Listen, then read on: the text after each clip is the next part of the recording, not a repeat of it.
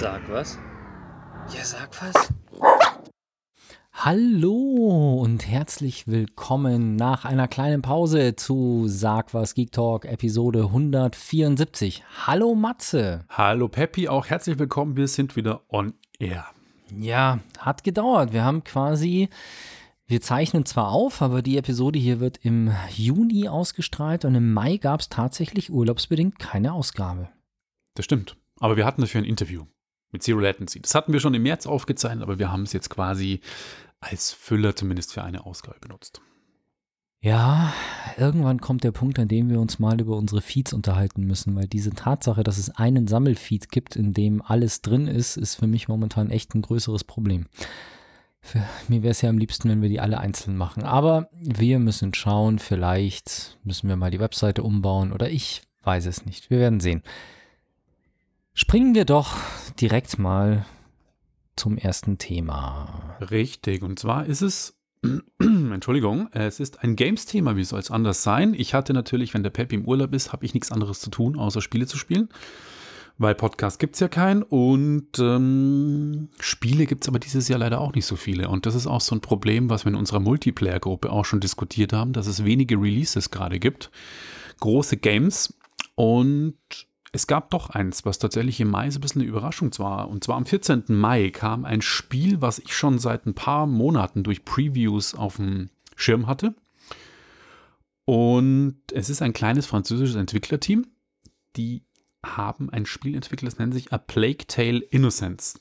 Um was geht's? Es geht eine mittelalterliche Geschichte, es ist ein Action-Adventure, also ein Abenteuerspiel und man spielt eine junge Frau, Amicia de Rune, die zusammen mit ihrem Vater Robert, ihrer Mutter Beatrice und ihrem jüngeren Bruder Hugo, das habe ich jetzt alles richtig ausgesprochen, französisch, weil ich habe es ja auch gespielt, als Adlige, ähm, als Adlige auf dem Land leben. Und ähm, es ist zu einer Zeit, in dem es die Inquisition gibt und auch eben die Pest durch Europa wütet.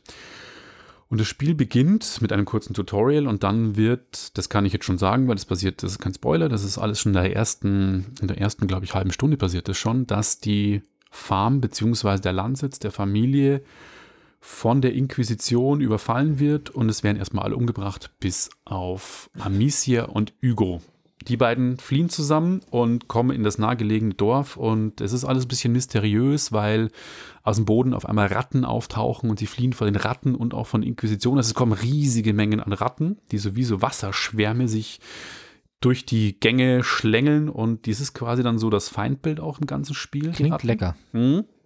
Ich würde sagen, jemand, der Angst vor Ratten hat, für den ist das Spiel nicht geeignet, weil es ist wirklich, es ist aber ziemlich cool gemacht, weil die Ratten ähm, die haben so eine eigene Dynamik. Also man kann sie quasi mit Feuer bekämpfen. Sie flüchten vor Feuer. Solange man eine Fackel in der Hand hält, können die Ratten einem nichts anhaben. Man bekommt dann später auch verschiedene. Man hat eine Schleuder. Mit, den, mit der Schleuder kann man verschiedene Wurfgeschosse, Zaubertränke, explosionsartige Bomben etc. werfen, mit denen man quasi gegen die Gegner, aber auch Ratten vorgehen kann. Und die Gegner sind zum einen die Inquisition und die Ratten. Das erinnert mich so ein bisschen an Zelda, wo du dann irgendwie Fackel tragen musst, um Feuer von A nach B zu bringen. Stimmt. Und jedes Mal, also ich glaube, jedes Mal, wenn ich so eine Übung, wenn ich so eine Aufgabe hatte, hat es zwei Sekunden, nachdem ich losgelaufen bin, angefangen zu regnen. Hm. Das äh, ist in dem Fall nicht so, wobei die Fackeln hier auch ausgehen können. Das ist natürlich ein bisschen fatal, wenn man gerade durch einen Raum wartet oder eine große Fläche, wo die ganzen Ratten sind und auf einmal geht die Fackel aus. Also dann schon ein bisschen Gänsehautstimmung bzw. Panik wird da erzeugt.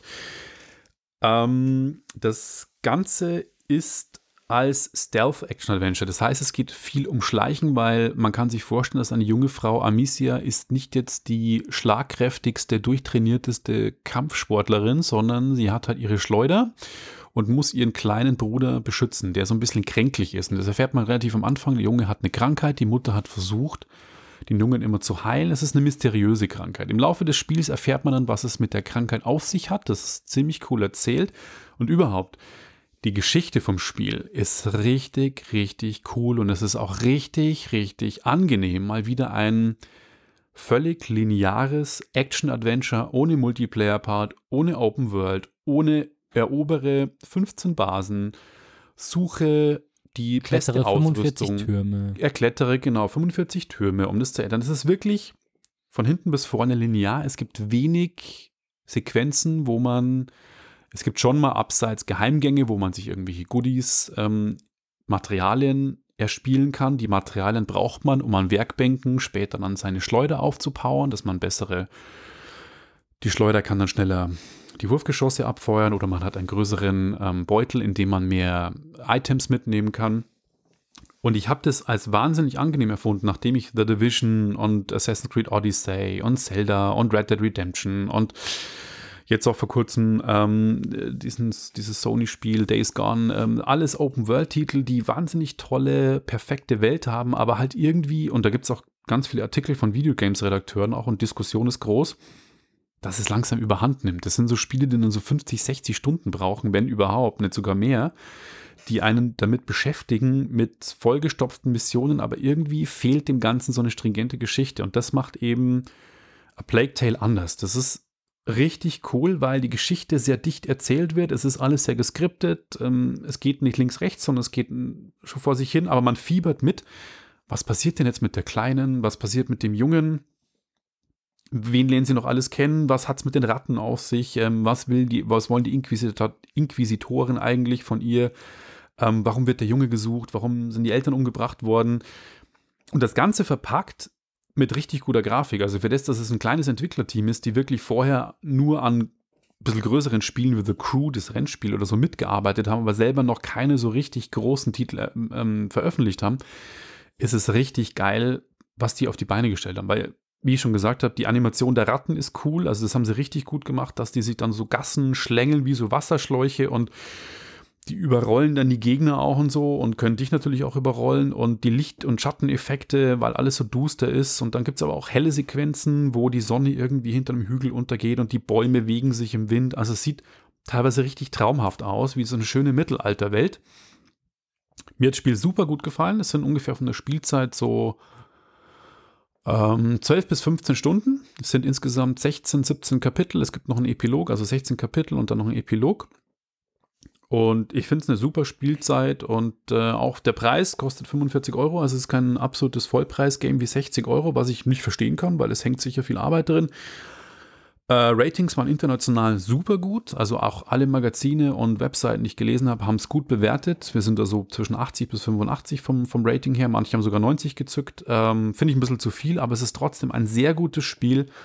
Und wenn man sagt, ich habe im Moment nichts zu spielen und ich möchte mal wieder irgendwas abseits der Open-World-Geschichten, was Lineares mit einer richtig guten Geschichte, kann ich euch ja Plague Tale wirklich nur ans Herz legen. Also ich werde an das Spiel noch lange zurückdenken und meine Frau, die auch mit Games ja nichts am Hut hat, die hat zugeschaut und hat gesagt, das ist ein bisschen weird mit den Ratten und auch ein bisschen unheimlich und, und creepy.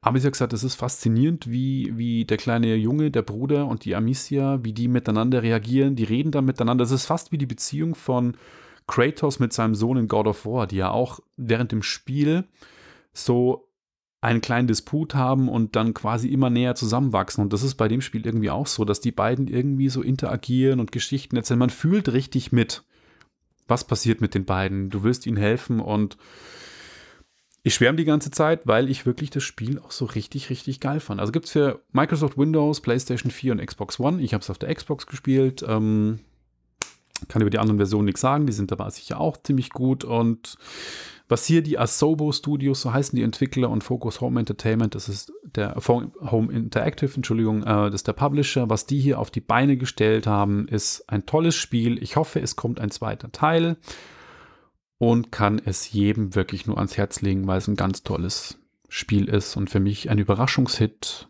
2019. Interessant. Vielleicht schaue ich auch mal rein. Mal gucken, wie das so ausschaut. Ich kann mir die Story gut vorstellen, aber noch nicht, wie es grafisch so richtig, wie ich es einzuordnen habe. So hyperrealistisch oder eher so. Schon realistisch. Also so, okay. so vom Grafikstil wie The Witcher ungefähr, würde ich mal sagen. So mittelalterlich ah, okay. mit so, schönen Lichteffekten und ah, ja. tollen Texturen. Okay. Ich habe was aus dem aus der Fotografie. Canon ich habe ja früher mal äh, auf Canon fotografiert. Ich hatte, ich habe mit Canon angefangen. Ich habe mit einer, glaube ich, 400D damals angefangen, bin dann auf eine 5D Mark II umgestiegen, bevor irgendjemand mich angefixt hat mit Sony, der Du warst es. Ich war schuld, du hast mir damals ja. geschrieben, ich war im Urlaub in New York und du schreibst mir, du bist schuld und hast mir ein Bild geschickt von der Alpha 7. Hm. ein Foto mit dem Ding gemacht, das Foto immer wieder angeschaut und dann gesagt, okay, ich, ich steige um. Und unterdessen habe ich auch mein ganzes Canon-Zeug verkauft. Und es gibt Neuigkeiten von Canon, nämlich die Quartalsreporte vom ersten oder das erste Quartal 2019. Da gibt es einen Report bei Canon, wie bei vielen großen Firmen, aber die Umsätze bei Canon sind um 81 Prozent zurückgegangen. Also das nicht die. Umsätze, nicht die Umsätze, Entschuldigung, das Betriebsergebnis. Also 81 Prozent Rückgang im Betriebsergebnis. Es geht Nikon nicht anders. Du hast ja früher auf Nikon fotografiert. Äh, die liegen bei 27 Prozent gesehen aufs gesamte letzte Jahr.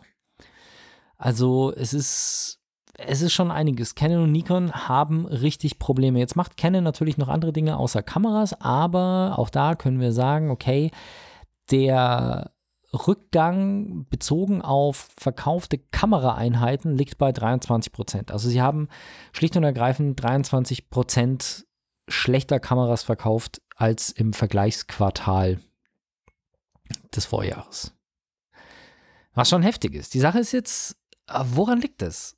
Und das ist so ein Punkt, den man natürlich nicht hundertprozentig genau bestimmen kann. Also auf der einen Seite ist es natürlich so, dass ja, ich meine, wir beide sind ja auch ambitionierte Hobbyfotografen, würde ich jetzt mal sagen. Ja. Die auch mal Geld in die Hand nehmen und nicht jeder kauft sich so teure Kameras, okay, aber es geht einfach dahin, dass ich fand es früher schon auch cool, wenn ich wirklich auf Events oder sowas fotografiert habe. Da ist es nicht so tragisch. Da habe ich einen großen Koffer dabei, da habe ich ein fettes Teleobjektiv dabei, da habe ich eine Kamera, die größer ist und habe da sogar noch einen Batteriegriff dran an der Canon gehabt.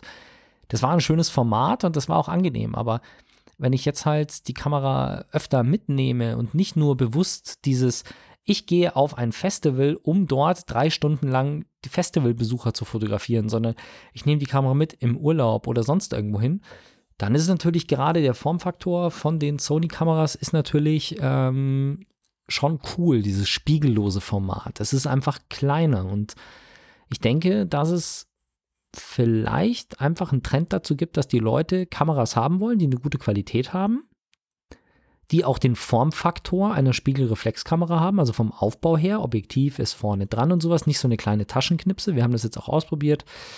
Die Liebste hat im Urlaub auch mal ein wenig fotografiert. Ich habe ihr meine alte Panasonic gegeben und die eigentlich bessere äh, Sony RX100 Mark V. Und die meinte aber dann auch, dass eigentlich die Panasonic, da fühlt man sich mehr wie, als würde man fotografieren. Also das ist einfach der Formfaktor von dieser Micro Four Third, obwohl es nicht die, die technisch wahrscheinlich schlechtere Kamera ist, ist der Formfaktor doch einfach was, was man auch mm, einfach in der Hand hat und das einem ein anderes Gefühl vermittelt. Also schön das gleiche Format wie eine Spiegelreflex, aber ein bisschen kleiner, ein bisschen leichter. Das ist, glaube ich, schon mal ein Punkt, der die Leute zu den spiegellosen Systemen treibt. Und auf der anderen Seite muss man ja schlicht und ergreifend sagen, dass als Sony die erste Alpha 7 auf den Markt gebracht hat, haben die damit eine verdammt gute Kamera abgeliefert. Das war, glaube ich, die erste so in dem Format mit Die erste Vollformat für unter 2, glaube ich. Unter 2000 Euro. Genau, also die hatten schon andere, größere. Ich weiß nicht, ob die spiegellos waren damals schon, aber das war auf jeden Fall mal eine Ansage. Die Kamera war bei weitem noch nicht perfekt, aber dafür, dass es noch keine perfekte Kamera war, hat sie den anderen schon ordentlich Druck gemacht. Und Ja. dann gab es die Alpha 7 noch in zwei Versionen, in R und in S, wo die Dinger nochmal wirklich mehr Power hatten, also mehr Auflösung oder schneller waren oder sonst irgendwas. Und dann kam ja noch relativ schnell die Alpha 7 Mark II Hm. die jetzt, glaube ich, die Besitzer der Einser nicht unbedingt hinterm Ofen hervorgelockt hat, aber die Dreier, die jetzt gekommen ist, die wir ja unterdessen haben beide, das ist schon ein amtliches Gerät. Ja, also, der Dynamikumfang, der Chip, der da drin hängt, das schlägt halt vieles, was die ganzen Profifotografen mit sich rumschleppen. ja, und auch so Dinge wie zum Beispiel die, also die Fokusgeschwindigkeit. Ja. Ist jetzt einfach, während Sony am Anfang immer ein bisschen belächelt worden ist und die Profis dann gesagt haben, ja, ich brauche den guten Fokus von der Canon, gerade was das Filmen angeht, zum Beispiel auch für Blogger und so weiter, da war die Alpha 7 halt immer ein bisschen schwierig, was den Fokus angeht. Die 7 II war ein bisschen besser.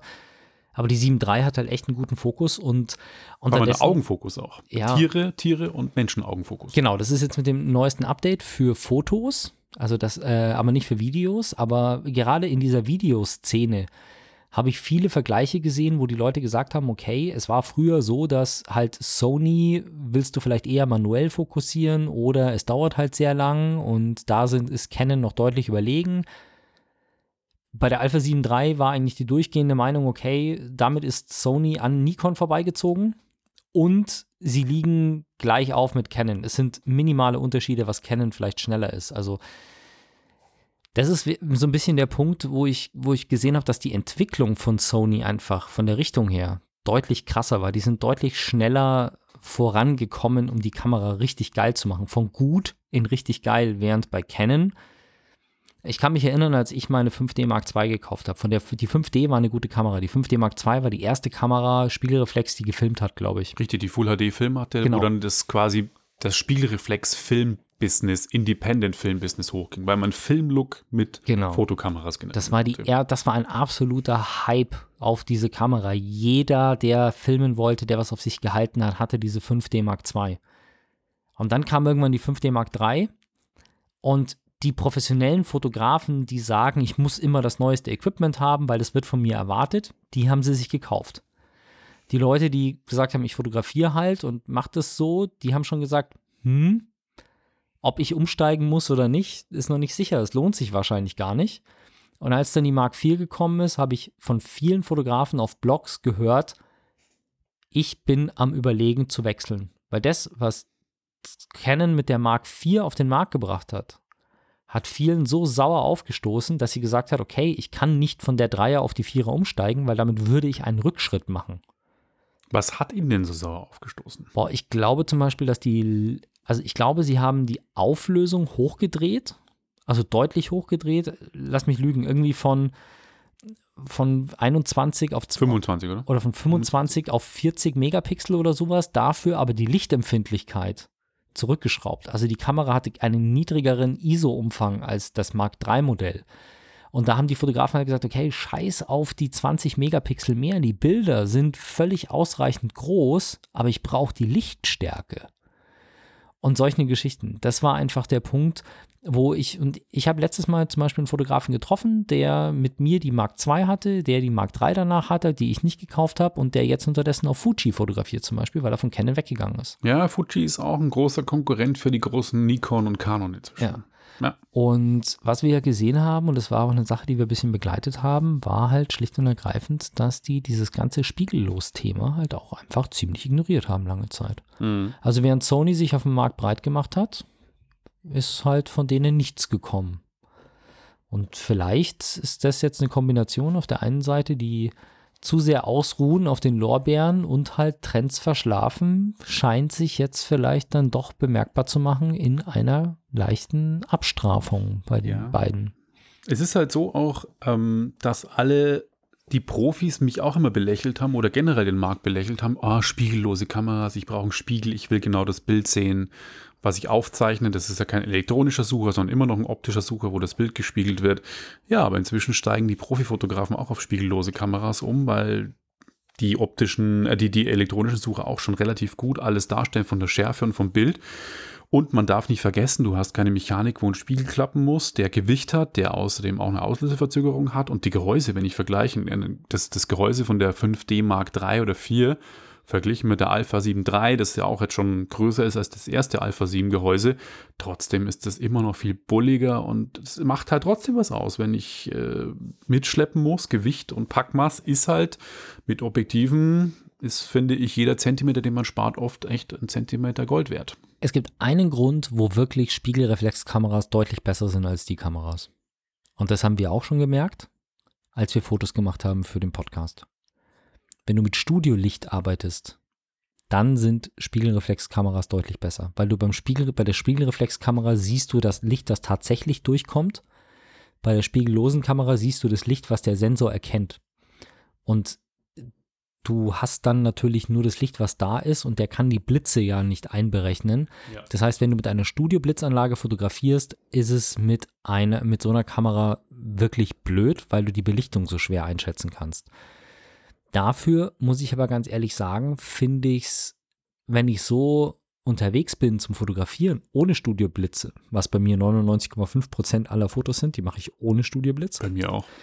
ähm, habe ich schlicht und ergreifend den Vorteil, dass ich direkt sehe, wie mein Bild belichtet ist. Weil wenn ich die Blende zumache in einer manuellen Einstellung, dann sehe ich, wie mein Bild dunkler wird. Und das habe ich bei einer Spiegelreflexkamera nicht. Bei einer Spiegelreflexkamera sehe ich immer das Bild, das da ist, äh, das, das Licht, das da ist, egal wie ich meine Blende einstelle. Also mit der Sony spiegellosen Kamera bin ich nie überrascht, dass mein Bild zu dunkel wird, weil ich sehe schon, bevor ich auf den Auslöser drücke, sehe ich schon, dass es falsch belichtet ist. Und das ist halt, wenn man seine Kamera halbwegs im Griff hat und weiß, wo man was verstellt, dann kann man, finde ich, schneller in die manuelle Fotografie reinkommen als bei einer Spiegelreflexkamera. Ja, sehe ich auch so. Aber zum Thema eben, weil so ja, das Thema war ja Canons Gewinneinbruch, ähm, nicht nur der verschlafene spiegellose Markt, sondern eben auch der, die Konkurrenz durch Smartphone-Kameras macht sich ja allen großen Herstellern, aber auch Canon dazu schaffen. Ja, und damit kommen wir zu einer Legende. Richtig, und zwar Bruce Lee, der Martial Arts Gott aus ursprünglich Hongkong, der eine große Karriere dann in den Vereinigten Staaten hingelegt hatte, ist ja leider relativ früh verstorben und zwar, glaube ich, Mitte 30 ist er verstorben. Irgendwie auch während dann ähm, er eigentlich noch bei den Dreharbeiten von einem seiner Filme war. Und zu Lebzeiten hatte er schon ein Konzept entwickelt, beziehungsweise ein Buch geschrieben mit dem Namen The Warrior. Das war 1971. Das war ein Konzept für eine ähm, TV-Show, wo es um einen Martial Arts, also einen fernöstlichen Kampfsportkünstler geht oder Kampfsportkämpfer, der im Wilden Westen oder die Geschichte im Wilden Westen gespielt hat. Das hat er an Warner Bros. und Paramount Pictures gepitcht, also ihn versucht, äh, die Produktion aus den Rippen zu leihen, damit sie das machen. Haben sie nicht getan. Und das ist jetzt eine Legende und ich könnte mir vorstellen, dass es stimmt, aber es ist nicht bestätigt. Ähm, laut seiner Witwe, Linda Lee Caldwell, ähm, ist es so, dass Warner ihn die Geschichte geklaut hat. Und zwar das Ganze dann als die Serie Kung Fu mit David Carradine auf den Markt gebracht hat. Und wir wissen es, die war relativ erfolgreich und hatte auch ein ähnliches Konzept. Es ging um einen Martial Arts Kung Fu-Kämpfer im Wilden Westen, also im Prinzip ein bisschen wie The Warrior. Gut, die Serie kam nie auf den Markt. Äh, Bruce Lee ist verstorben. Seine Tochter hat 2015 dann ähm, über Perfect Storm Entertainment äh, die Serie angekündigt mit Justin Lin als Regisseur. Justin Lin ist, kennt man als Star Trek Beyond, den Kinofilmregisseur und The Fast and the Furious. Außerdem hat er die zweite Staffel von True Detective die Regie geführt. Und äh, die haben dann im Oktober 2017 in Kapstadt die Dreharbeiten begonnen.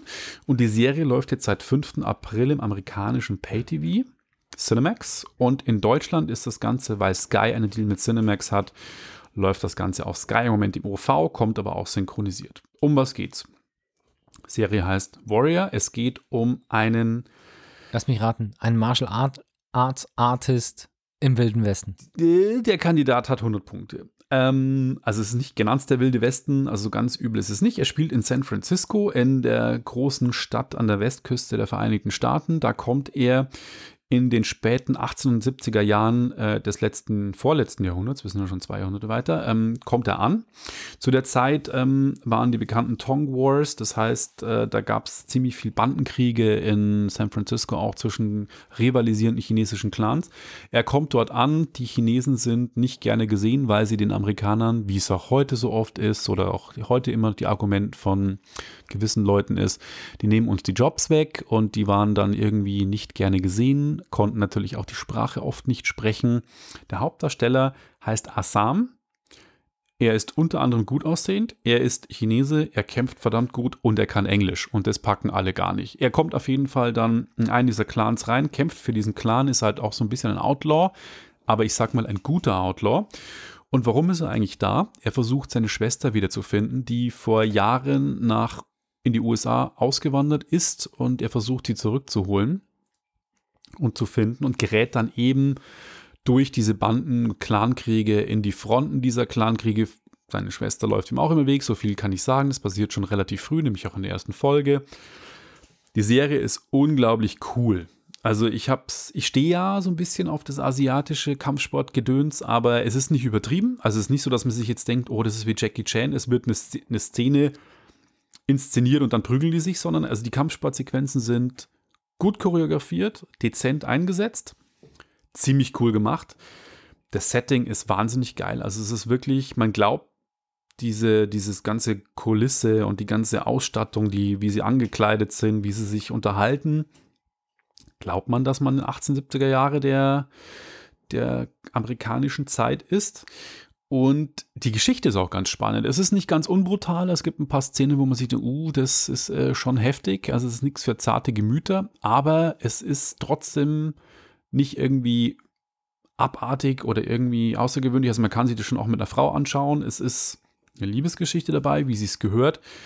Und es ist spannend erzählt. Und vor allem, sie haben es geschafft, obwohl es ja so ein Western-Setting ist im 19. Jahrhundert, moderne Musikelemente reinzupacken. Auch das Intro ist ziemlich cool geschnitten und ziemlich cool gemacht mit so einem geilen Filter drauf. Und am Schluss von, jedem, von jeder Episode kommt auch nochmal ein Hip-Hop-Stück von einem, ich bin auf taiwanesischen Hip-Hop dadurch gekommen, weil ich verstehe kein Wort, aber ich finde es wahnsinnig cool vom Sound. Ich habe mir das Album gekauft auf iTunes. Es war auch schwer, das rauszukriegen, wer das ist.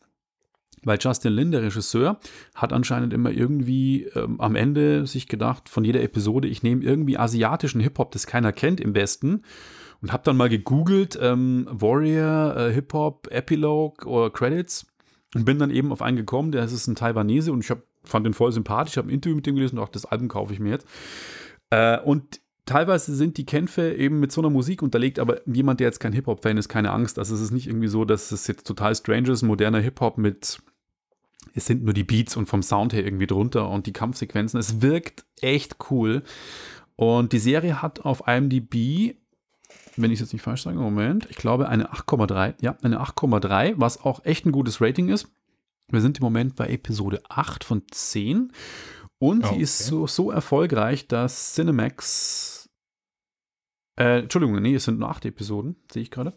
Und Cinemax hat jetzt schon wegen dem Erfolg eine zweite Staffel angekündigt. Das heißt, die zweite Staffel wird bald in Produktion gehen. Ich kann es empfehlen, gibt es im Moment auf Sky und bin großer Fan der Serie.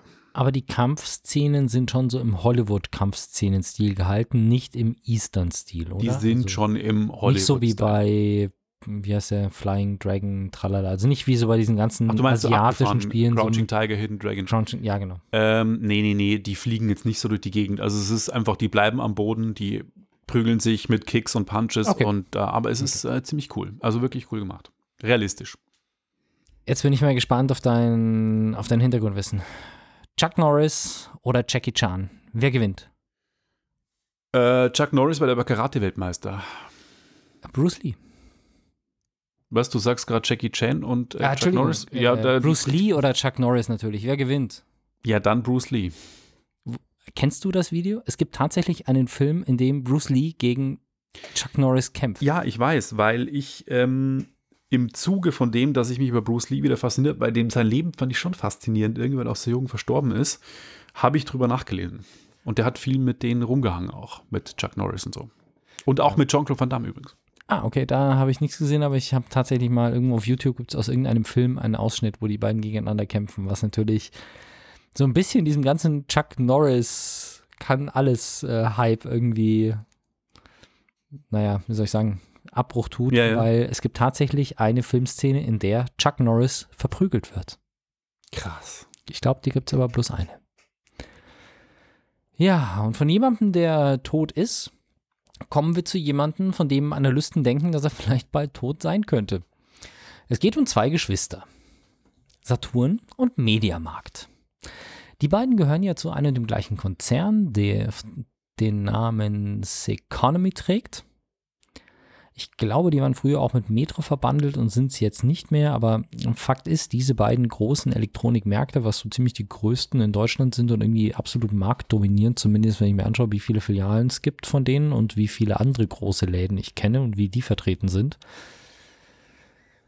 ja, und die kommen langsam in finanzielle Probleme anscheinend. Also die Seconomy Group hat wohl schon ein, Spar ein Sparprogramm angekündigt, bei dem Kündigungen ausstehen und Neustrukturierung und alles drum und dran. Und jetzt ist so ein bisschen das Problem, wie soll man sagen, wo siehst du den Unterschied zwischen Saturn und Mediamarkt? In den Marken. Was sind für dich die, die Unterschiede in den Marken? Hast du da eine klare Meinung? Ähm, ja, habe ich. Und zwar Mediamarkt ist rot und Saturn ist blau. Ansonsten kann ich die teilweise überhaupt nicht voneinander unterscheiden. Sie haben teilweise die gleichen Angebotsaktionen. Drei von Kauf 3, Zahl 5, äh, umgekehrt. Kauf 5, Zahl 3. Also sie treten, finde ich, sehr ähnlich auf. Das waren für mich immer, ich habe nie verstanden, warum man nicht beide Marken zusammenlegt. Habe ich nicht Ja. verstanden. Unterdessen geht es, glaube ich, sogar so weit, dass sie selbst in den Angebotsflyern, die sie verschicken, die gleichen Layouts haben, mit Ja. den gleichen Produkten. Ja. Und das ist auch so ein bisschen das Problem. Also es ist wohl, wenn man sich Markt, Marktforschung oder Umfragen dazu anschaut, dann ist den Konsumenten nicht klar, wo die Unterschiede in den Marken liegen, weil das sind halt einfach zwei große Elektronikläden, die verhältnismäßig günstig sind und die eine große Auswahl haben. Da gibt es größere und kleinere. Also es gibt große Saturns, es gibt große Mediamarkts und es gibt kleinere Varianten davon. Ich persönlich muss ganz ehrlich sagen, ich gehe immer zum Saturn. Ich vermeide Mediamarkt. Ähm, ich gehe eher zum Mediamarkt. Das liegt aber nur daran, dass ich einen Mediamarkt in der Nähe habe und Bei einen mir Saturn. Mir wäre es aber wurscht eigentlich. Ich bin quasi mit einem Saturn aufgewachsen. ja, ich Weil weiß. wir wohnen, genau, wir wohnen hier in Perlach und da ist halt das Pep und da war halt ein Saturn, der ist da schon immer und deswegen ist Saturn einfach die Marke, zu der ich mich mehr hingezogen fühle als zu Mediamarkt, während du halt eher in der Nähe von dem Mediamarkt wohnst und dann lieber zum Mediamarkt gehst. Es sind ja beides, wie gesagt, sie haben eigentlich keine Unterschiede und ich glaube, dass es von Seconomy bisher noch nicht wirklich öffentlich ausgesprochen wurde, aber ich will jetzt nichts irgendwie in, jetzt nicht den falschen Eindruck erwecken, dass das unter der Hand schon bekannt wäre oder sowas, sondern es ist einfach so, dass wenn du einen Marketing-Experten oder einen Brand-Building-Experten fragst, dann wird der dir sagen, ja, leg die Marken zusammen. Du, die haben aktuell Probleme damit, dass sie zu viele Mitarbeiter haben und das vielleicht auch nochmal ein Punkt ist. Und die Unternehmen. Die wollen ja 800 Leute entlassen.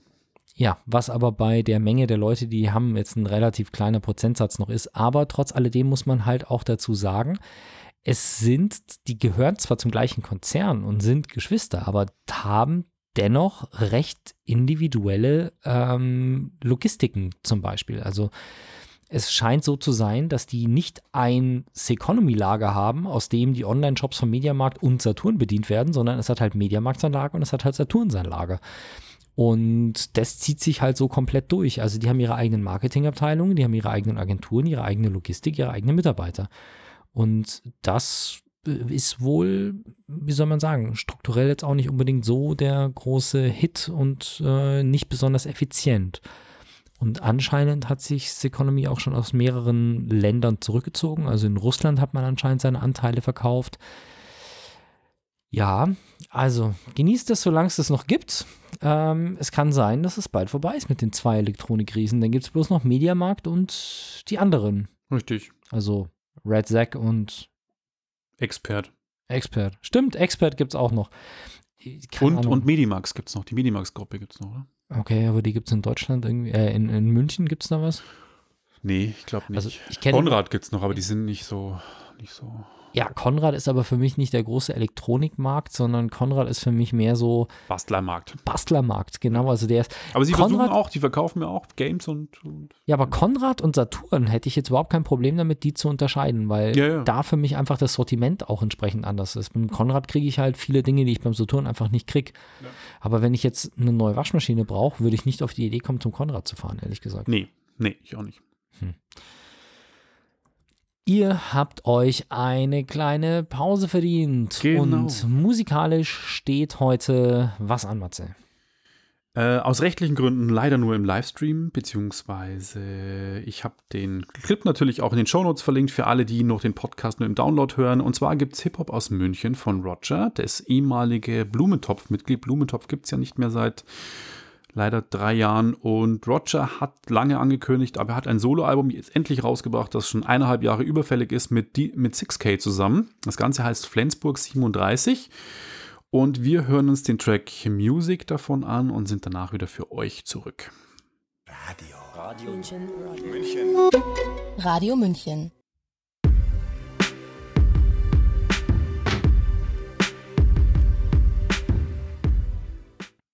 Da sind wir wieder für euch.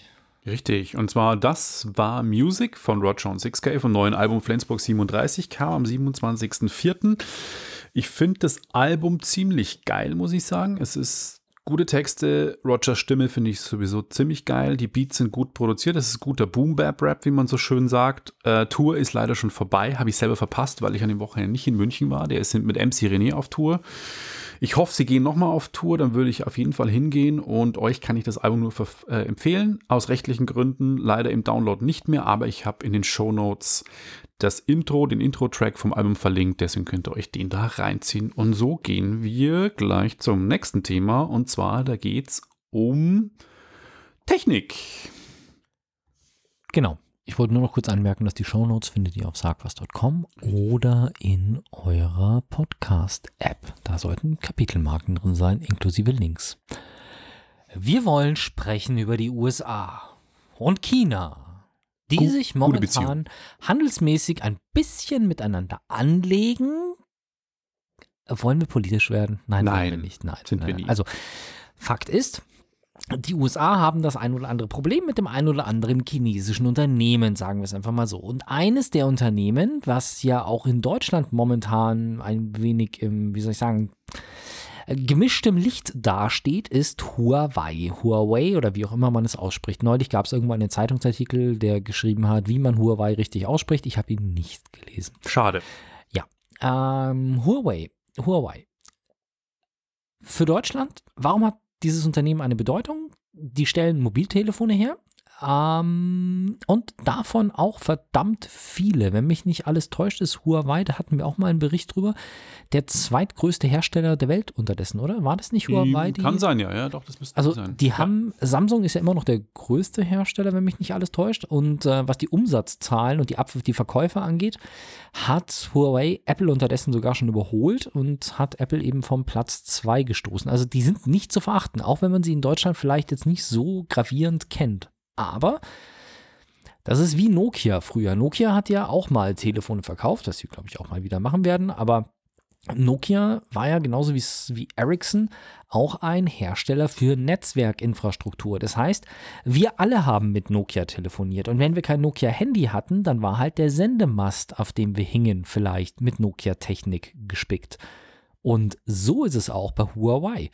Huawei ist einer der wohl, ich glaube, drei Ausstatter, die es weltweit gibt, die wirklich 5G-Netze bauen. Mhm. Und das können die auch. Ich habe neulich erfahren, dass in China zum Beispiel schon, also wo wir hier darüber sprechen, wann wir denn jetzt mal die Auktion für 5G-Frequenzen endlich mal starten können oder wie das mal läuft, wer da was bekommt, hat China halt größtenteils schon 5G einfach flächendeckend ausgerollt. Einfach so, wir werden so untergehen. ja, die überholen Jahren. uns da halt auch schon wieder. Ja. Aber Huawei ist ein Ausstatter von solchen Netzwerken. Und jetzt ist es natürlich so, Huawei ist halt ein chinesisches Unternehmen. Und ähm, da wird halt behauptet, dass chinesische Unternehmen ähm, für die chinesische Regierung spionieren, weil sie da eventuell Daten rausgeben müssen. Wenn mich nicht alles täuscht, dann gibt es zwar diese Anweisung, dass das, dass das gemacht werden muss auf Zwang und so weiter, aber so wirklich Fälle, wo aus ausländischen Netzen Daten übergeben worden sind an die chinesische Regierung, sind, soweit ich weiß, keine bekannt. Also es, es gibt, geht bisher bloß um die Theorie, es könnte ja passieren, dass Huawei dann verpflichtet wird, irgendwie in die Netze einzugreifen. In der puren Theorie. Es gibt andere Hersteller und andere Länder, von denen wir schlicht und ergreifend wissen, dass sie Backdoors einbauen und dass die auch genutzt werden. Also zum Beispiel amerikanische Hersteller wie Cisco und so Richtig. weiter, die dann eben den Traffic an die NSA umleiten. Das sind einfach Dinge, von denen wissen wir, dass es passiert. Bei Huawei heißt es, es könnte ja passieren, dass China böse und so weiter. Also gut, ich will die chinesische Regierung hier auf keinen Fall verteidigen, aber das ist wohl so der Hintergrund, warum Huawei in Europa in der Kritik steht und warum wir in Europa über Huawei diskutieren. In den USA ist es so, dass Huawei unterdessen wohl mitunter auch aus diesen Gründen auf der schwarzen Liste gelandet ist, was die Handelsbeziehungen angeht. Ob das jetzt um Spionage geht, ob es darum geht, dass die Marke einfach zu groß wird und eben amerikanische Konzerne wie Apple ähm, in den Umsatzzahlen überholt, sei jetzt mal dahingestellt. Fakt ist auf jeden Fall, Und man kann da viel spekulieren drum, aber Fakt ist, Huawei steht jetzt auf der schwarzen Liste der Vereinigten Staaten von Amerika und damit ist amerikanischen Unternehmen die, sind die Handelsbeziehungen verboten zu Huawei. Und das ist jetzt ein Problem, weil Google als Anbieter von Android nicht mehr mit Huawei zusammenarbeiten darf. Und das Ganze läuft so. Android ist ein Open Source Betriebssystem, das darf jeder nutzen. Also wir könnten jetzt, wenn wir sagen, wir wollen programmieren lernen und wir wollen uns jetzt selber Software für unsere Handys schreiben, dann könnten wir quasi Android einfach nehmen und könnten Android so anpassen, wie wir das wollen. Und dann könnten wir das auf unsere Handys spielen. Ist überhaupt kein Problem. Aber es gibt da gewisse Einschränkungen und da geht es halt dann an die Google-Dienste. Das heißt, das Android, was man so als Open Source Freeware nutzen kann, hat nicht die Google-Dienste mit integriert, also den Play Store, Google Maps, Gmail und so weiter und so fort. Und das passiert jetzt eben bei Huawei. Das heißt, Huawei könnte zwar immer noch, so wie ich das verstanden habe, könnte Huawei immer noch Android benutzen, aber Sie dürfen auf der einen Seite nicht mehr die Google-Dienste ausliefern, die natürlich essentieller Bestandteil von Android sind, dummerweise. Ja.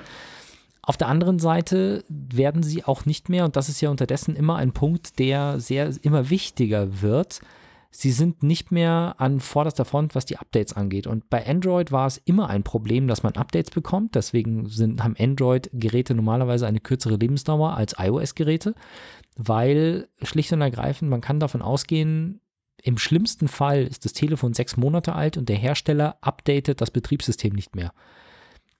Bei guten Telefonen sind das vielleicht zwei, drei Jahre. Ich muss ganz ehrlich sagen, bei OnePlus, von dem ich die Handys habe, ich glaube, das OnePlus 3, das ich jetzt vor meinem 6T hatte, das jetzt hm, die Liebste geerbt hat, ich glaube, dass das immer noch geupdatet wird, obwohl das Telefon jetzt schon drei Jahre alt ist oder sowas. Also das ist für Android schon echt eine Ausnahme.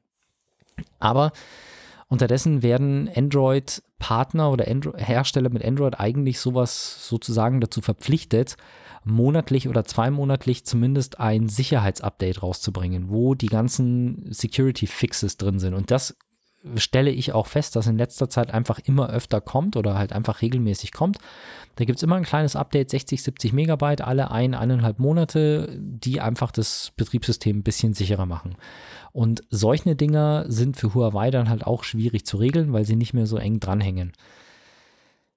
Ja, unterdessen ist es auch so, dass auf der Android-Informationsseite von Google die Huawei-Telefone verschwinden. Also das äh, Huawei Mate X, das faltbare, ist wohl schon verschwunden. Das P30, das jetzt das top, super, mega geile Kameraphone ist, das ist wohl von der offiziellen Android-Seite schon verschwunden. Und in den nächsten drei bis sechs Monaten wird wohl die Zusammenarbeit soweit eingestellt, dass Huawei nicht mehr an vorderster Front ist mit Updates und sonstigem. Und das ist natürlich für die Leute, die sich gerade jetzt noch ein teures äh, Huawei-Telefon gekauft haben, weil die halt auch wirklich gute Spitzenklasse-Telefone haben für entsprechend Geld, ist das natürlich ziemlich bitter.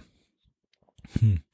Auf der anderen Seite, natürlich wird das der Otto-Normalverbraucher nicht machen, aber ich habe mal eine Zeit lang auf meinem Samsung rumgespielt mit Cyanogen Mod. Das ist ein Android-Mod, so eine Free, äh, also eine speziell umgebaute Version, die halt wenig Schnickschnack dabei hat. Und die ist natürlich auch nicht offiziell von Google zertifiziert und deswegen hat die auch keine Google-Dienste dabei.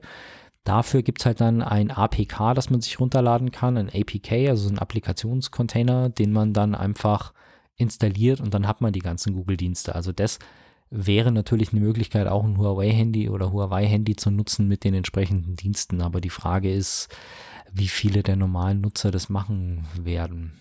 Also ich bin sehr gespannt, wie das jetzt ausgeht.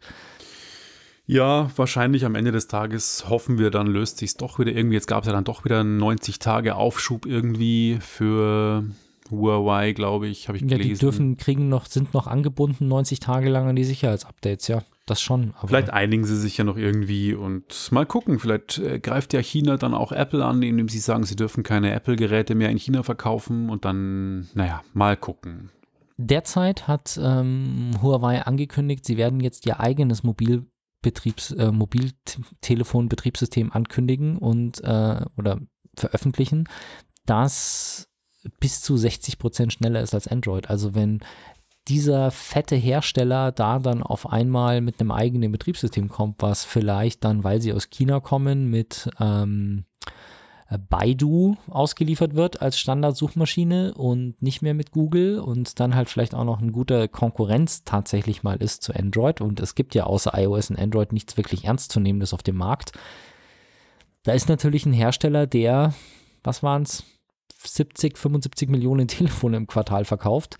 Wenn der auf einmal mit einem eigenen Betriebssystem ankommt, das wird dann auch nochmal spannend. Klar, er muss bloß einen App Store haben, der halt so eine App-Vielfalt hat, die Android und iOS gerade haben. Und das wird wohl dann vielleicht auch schwierig, weil ich könnte mir vorstellen, dass eine amerikanische Regierung dann sagt, amerikanische IT-Unternehmen, ihr dürft nicht für Baidu entwickeln.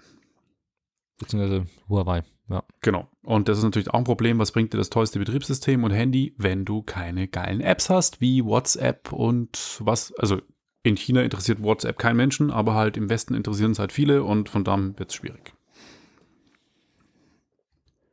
Etwas Handfesteres mit weniger Spekulation hast du uns mitgebracht und tatsächlich eine, Eine App. App. Also wir bleiben irgendwie Richtig, wir mobil. bleiben bei der App. Und zwar kennt ihr oder kennst du auch das Problem, du sitzt vor dem Fernseher, guckst einen Film oder eine Serie, siehst einen Schauspieler und sagst, kenne ich. Aber ich weiß nicht, wie er heißt. Äh, ja, und das ist immer, da bin ich, wenn sowas auftritt, bin ich immer froh, wenn ich gerade auf Amazon Prime was gucke. Richtig, weil, da hast du X-Ray, da hast du das X-Ray-Feature, da ist dann quasi in den Metadaten hinterlegt und kannst du einblenden über die Infotaste, wer denn wirklich gerade da ist, inklusive einer kurzen Bio. Funktioniert mal besser, mal schlechter. Stimmt. Amazon gehört ja auch der Dienst IMDb, das heißt, die haben die ganzen Metadaten und Schauspieldaten und Regisseur und Drehbuchautoren etc. sowieso alle hinterlegt. Aber natürlich hat man nicht immer, man guckt ja auch Netflix und man guckt ja auch Sky und man guckt ja vielleicht auch mal eine Blu-ray oder Fernsehen oder was weiß ich und da gibt es das Feature nicht. Und da springt Actor Detector, die App ein von dem deutschen bzw. Süd Südtiroler Alto Adige ähm, äh, Regisseur, Filmmacher und Kameramann Matthias Lang. Der hat sich dann überlegt, was könnte man denn machen? Und das ist eine App, die äh, gibt es für iOS. Ich habe sie für iOS getestet. Ich weiß jetzt nicht, ob es sie für Android gibt. Muss ich mal checken. Ich check das mal. Genau, check das mal. Und mit dieser App fotografierst du den Screen ab. Und die Person sollte halt schon nicht jetzt gerade ein kleinen zwei Pixel groß sein, irgendwie in der Menge stehen, sondern schon erkennbar sein. Aber es ist, ich habe schon Bilder gemacht, die waren jetzt nicht unbedingt 100% scharf oder waren auch in Bewegung. Er sollte keine krassen Masken tragen. Du fotografierst die Person, Wie heißt der Matthias Lang, oder? Matthias Lang mit zwei T, nicht wie ich mit einem, sondern Ja. quasi wie mein Name mit zwei T. Ja, genau. Actor Detector für Actor Android Detector, auch verfügbar. Genau, auch für Android verfügbar.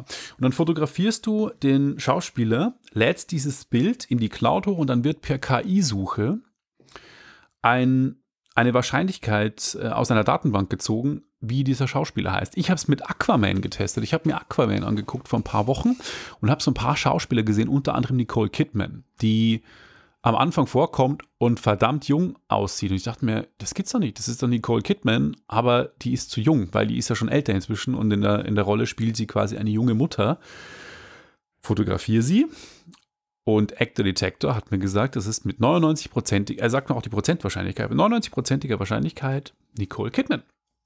Ähm, auch bei anderen, Jason Momoa, der Hauptdarsteller aus Aquaman und irgendwie noch so ein General von der Unterwasserarmee, den ich nicht kannte, der Vater von Aquaman, ein unbekannter neuseeländischer Schauspieler, den kannte ich nicht, hat er auch sofort erkannt. Also die App funktioniert, das ist kein Humbug. Ich habe mir erst gedacht, so, hm, boah, das klingt mir so ein bisschen komisch, aber die App funktioniert und äh, ich finde es cool, ist jetzt kein absolutes Oh-Must-Have, aber für Cineasten, die sagen, okay, ich habe kein X-Ray irgendwie an, weil ich kein Amazon gerade gucke und ich will unbedingt wissen, wer das ist und vor allem, man sitzt ja oft dann da und denkt sich, verdammt, verdammt, verdammt, ich konzentriere mich gerade nicht mehr auf den Film. Ich will jetzt wissen, wer ist der Schauspieler? Und dann rätselt man und dann googelt man und dann schaut man auf einem DB nach, wer spielt da mit, dann scrollt man durch, wer es ist, verpasst schon die Hälfte der Handlung. ja, das ist irgendwie fürchterlich, wenn ich Ja, das vor ist- allem da so eine da du ja Nebenfigur oder sowas. ah.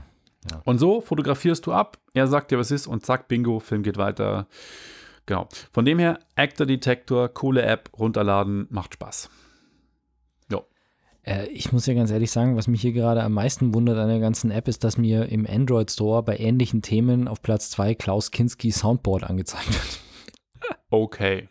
Dazu dann im nächsten Geek Talk. Ich installiere die mal hier. Genau, da spielen wir einfach nach jedem Thema einen Klaus Kinski-Sound ein. Oh, krass, wie er jemanden beschimpft oder so, wie er durchdreht, Interviews. Oh, Himmels Willen. Ich meine, es ist kein eigenes Thema, aber Amazon ist ja stellenweise echt komisch, gell? Also ich meine, dieses X-Ray ist ganz, äh, oder X-Ray ist ganz cool, aber manchmal ist es auch irgendwie so, dass mir da Leute angezeigt werden, die irgendwie in der vor, vor, vorletzten Szene mitgespielt haben und am Wochenende hat, haben sie irgendwie den Vogel abgeschossen. Ich gucke gerade The Grand Tour stellenweise. Diese Autoserie. Ja, weil die ist echt geil. Ja? Die ist richtig, richtig gut. Selbst die Liebste ähm, sagt, sie interessiert sich zwar nicht für Autos, aber das guckt, das guckt, würde sie, schaut sie sich dann stellenweise schon auch mal mit an und findet es lustig, weil die einfach genial sind. Aber ihr habt das angeguckt, im Urlaub auch so ein paar Episoden und da auf dem Tablet habe ich es halt in Full HD runtergeladen. Und jetzt war ich wieder zu Hause und habe mir gedacht, hey, eigentlich könntest du es dir doch auch in 4K anschauen. Das ist doch bestimmt als Eigenproduktion in 4K produziert. Ja. Jetzt ist es natürlich wieder mal so, dass du bei Amazon nicht nach The Grand Tour suchen darfst, sondern du musst nach UHD suchen, damit du die UHD-Version findest, weil die natürlich als zwei verschiedene Einträge drin Hatten sind. wir schon das Metadaten der Chaos bei Amazon? Hatten wir schon. Und weißt du, da, was dann das Geniale ist, was wir noch nicht hatten, glaube ich? Dann habe ich mir die UHD-Version angeschaut. Die gibt es nicht mit englischer Originaltonspur. Doch, das hatten wir schon, das Echt? Thema. Und zwar, ich hatte mich darüber aufgeregt, als die nämlich Jack Ryan gebracht haben. Da habe ich da einen ziemlichen Rant abgelassen, weil es einfach scheiße ist, dass der Ich dachte, da nur um Technikkonzern Atmos Amazon, oder nicht Atmos. nee, das, das, die kriegen, die kriegen teilweise das nicht gebacken einfach. Also es ist einfach, es, ist, es war so lächerlich, wie ich mir gedacht habe, okay, ich kann es mir jetzt entweder in Full HD in Englisch anschauen Ja. oder ich gucke es mir in 4K auf Deutsch an. Aber das ist irgendwie eine. Ja, sie kriegen es nicht gebacken, die 4K-Version mit zwei Tonspuren auszuliefern. Das ist echt ein Armutszeugnis. Und zu guter Letzt Zelda auf PlayStation VR. Geil. Es, ich habe es ehrlich gesagt nicht ausprobiert, weil erstens hatte ich da Zelda nicht mehr und ähm, zweitens habe ich ja auch diesen, also ich glaube, es gibt für die Nintendo Switch jetzt unterdessen so, wie heißen diese Karten, nicht Cardboard, sondern diese, Nintendo Labo. genau, es gibt von Labo so ein Virtual Reality Headset für die Switch, ne? Hast du das? Nee, ich habe nur das Nintendo Labo-Set, das erste, wo man so aus Pappe Das Sachen weiß ich, genau. kann. Nee, das Virtual heißt- Reality-Ding hat mir, das ist mir zu albern. Okay, auf jeden Fall gibt es jetzt so ein Virtual Reality Set und dann gibt es für Zelda und Super Mario gibt's ein VR-Update anscheinend, Ja. mit dem man diese Spiele dann mit dem Labo-Headset in VR spielen kann. Und wer von euch zufällig in der Situation ist, dass er eine Nintendo Switch besitzt und eine PlayStation und zufällig auch PSVR hat, also das Virtual Reality Headset von der PlayStation, da gibt es wohl eine Möglichkeit, die Inhalte der Nintendo Switch auf da die PSVR äh, VR zu bekommen. Hast du schon mal, wusstest du das schon? Hast du das gesehen? Hast du das ausprobiert? Äh, ich hab's ja nicht. Du hast eine Switch und du hast eine Aber muss man PlayStation da nicht VR. das Labo, das Modul irgendwie haben? Nein, so? überhaupt nicht. Nee, also, nein. nee, solche Sachen sind mir immer zu kompliziert. Ja, das ist es nämlich. Also ich, ich habe da ein YouTube-Video gefunden und es ist irgendwie so, also jetzt ist jetzt völlig aus der Luft gegriffen, aber nur mal zum Vergleich. Das ist so, ähm, du schaltest die PlayStation an, aber noch nicht die PSVR. Dann steckst du beide Kabel ein, ziehst das eine wieder raus, steckst das HDMI-Kabel von der Switch in die Box von der PSVR, dann steckst du das Kabel von der PSVR, was du da rausgesteckt hast, in den Ausgang von der Switch. Und dann dies und jenes, dann schaltest du das aus, das ein, das wieder an und ey, also und du musst es natürlich genau richtig machen. Das Kabel hier raus, das da rein und so weiter. Aber dann am Schluss hast du wohl anscheinend tatsächlich das Bild von äh, der Nintendo Switch auf deiner PSVR. Abgefahren. Ja. Was irgendwie schon lustig ist. Aber es ist halt mit äh, kreuz und quer und hin und her und du brauchst drei, vier Minuten, beim ersten Mal wahrscheinlich 15, um das richtig einzustellen. Aber dann kannst du tatsächlich das eine Headset, das Sony-Headset benutzen, um deine Switch-Inhalte damit zu spielen und auch die Bewegungssteuerung zu haben und so weiter. Ja. Ja. Klingt Geht. interessant. Das Video dazu habe ich euch natürlich verlinkt. Und äh, damit würde ich sagen, haben wir wieder mal eine Stunde Nerdtum zu euch gebracht, was Ganz unsere genau. Aufgabe war. Wir danken euch für eure Aufmerksamkeit und wir hören uns beim nächsten Mal. Bis dann. Bis dann. ciao. ciao. Wenn euch das nun gefallen hat, dann liked uns auf facebook.com slash sagwaspodcast und abonniert uns auf iTunes oder im Podcatcher eures Vertrauens. Alle Infos zur Show, den Themen und alle Folgen gibt es auch auf www.sag-was.com. Fragen, Anregungen und Feedback nehmen wir gerne über Facebook oder als Kommentar auf der Website entgegen. Und wenn ihr gerade Zeit habt, dann bewertet uns doch bei der Podcast-Plattform, auf der ihr uns gefunden habt.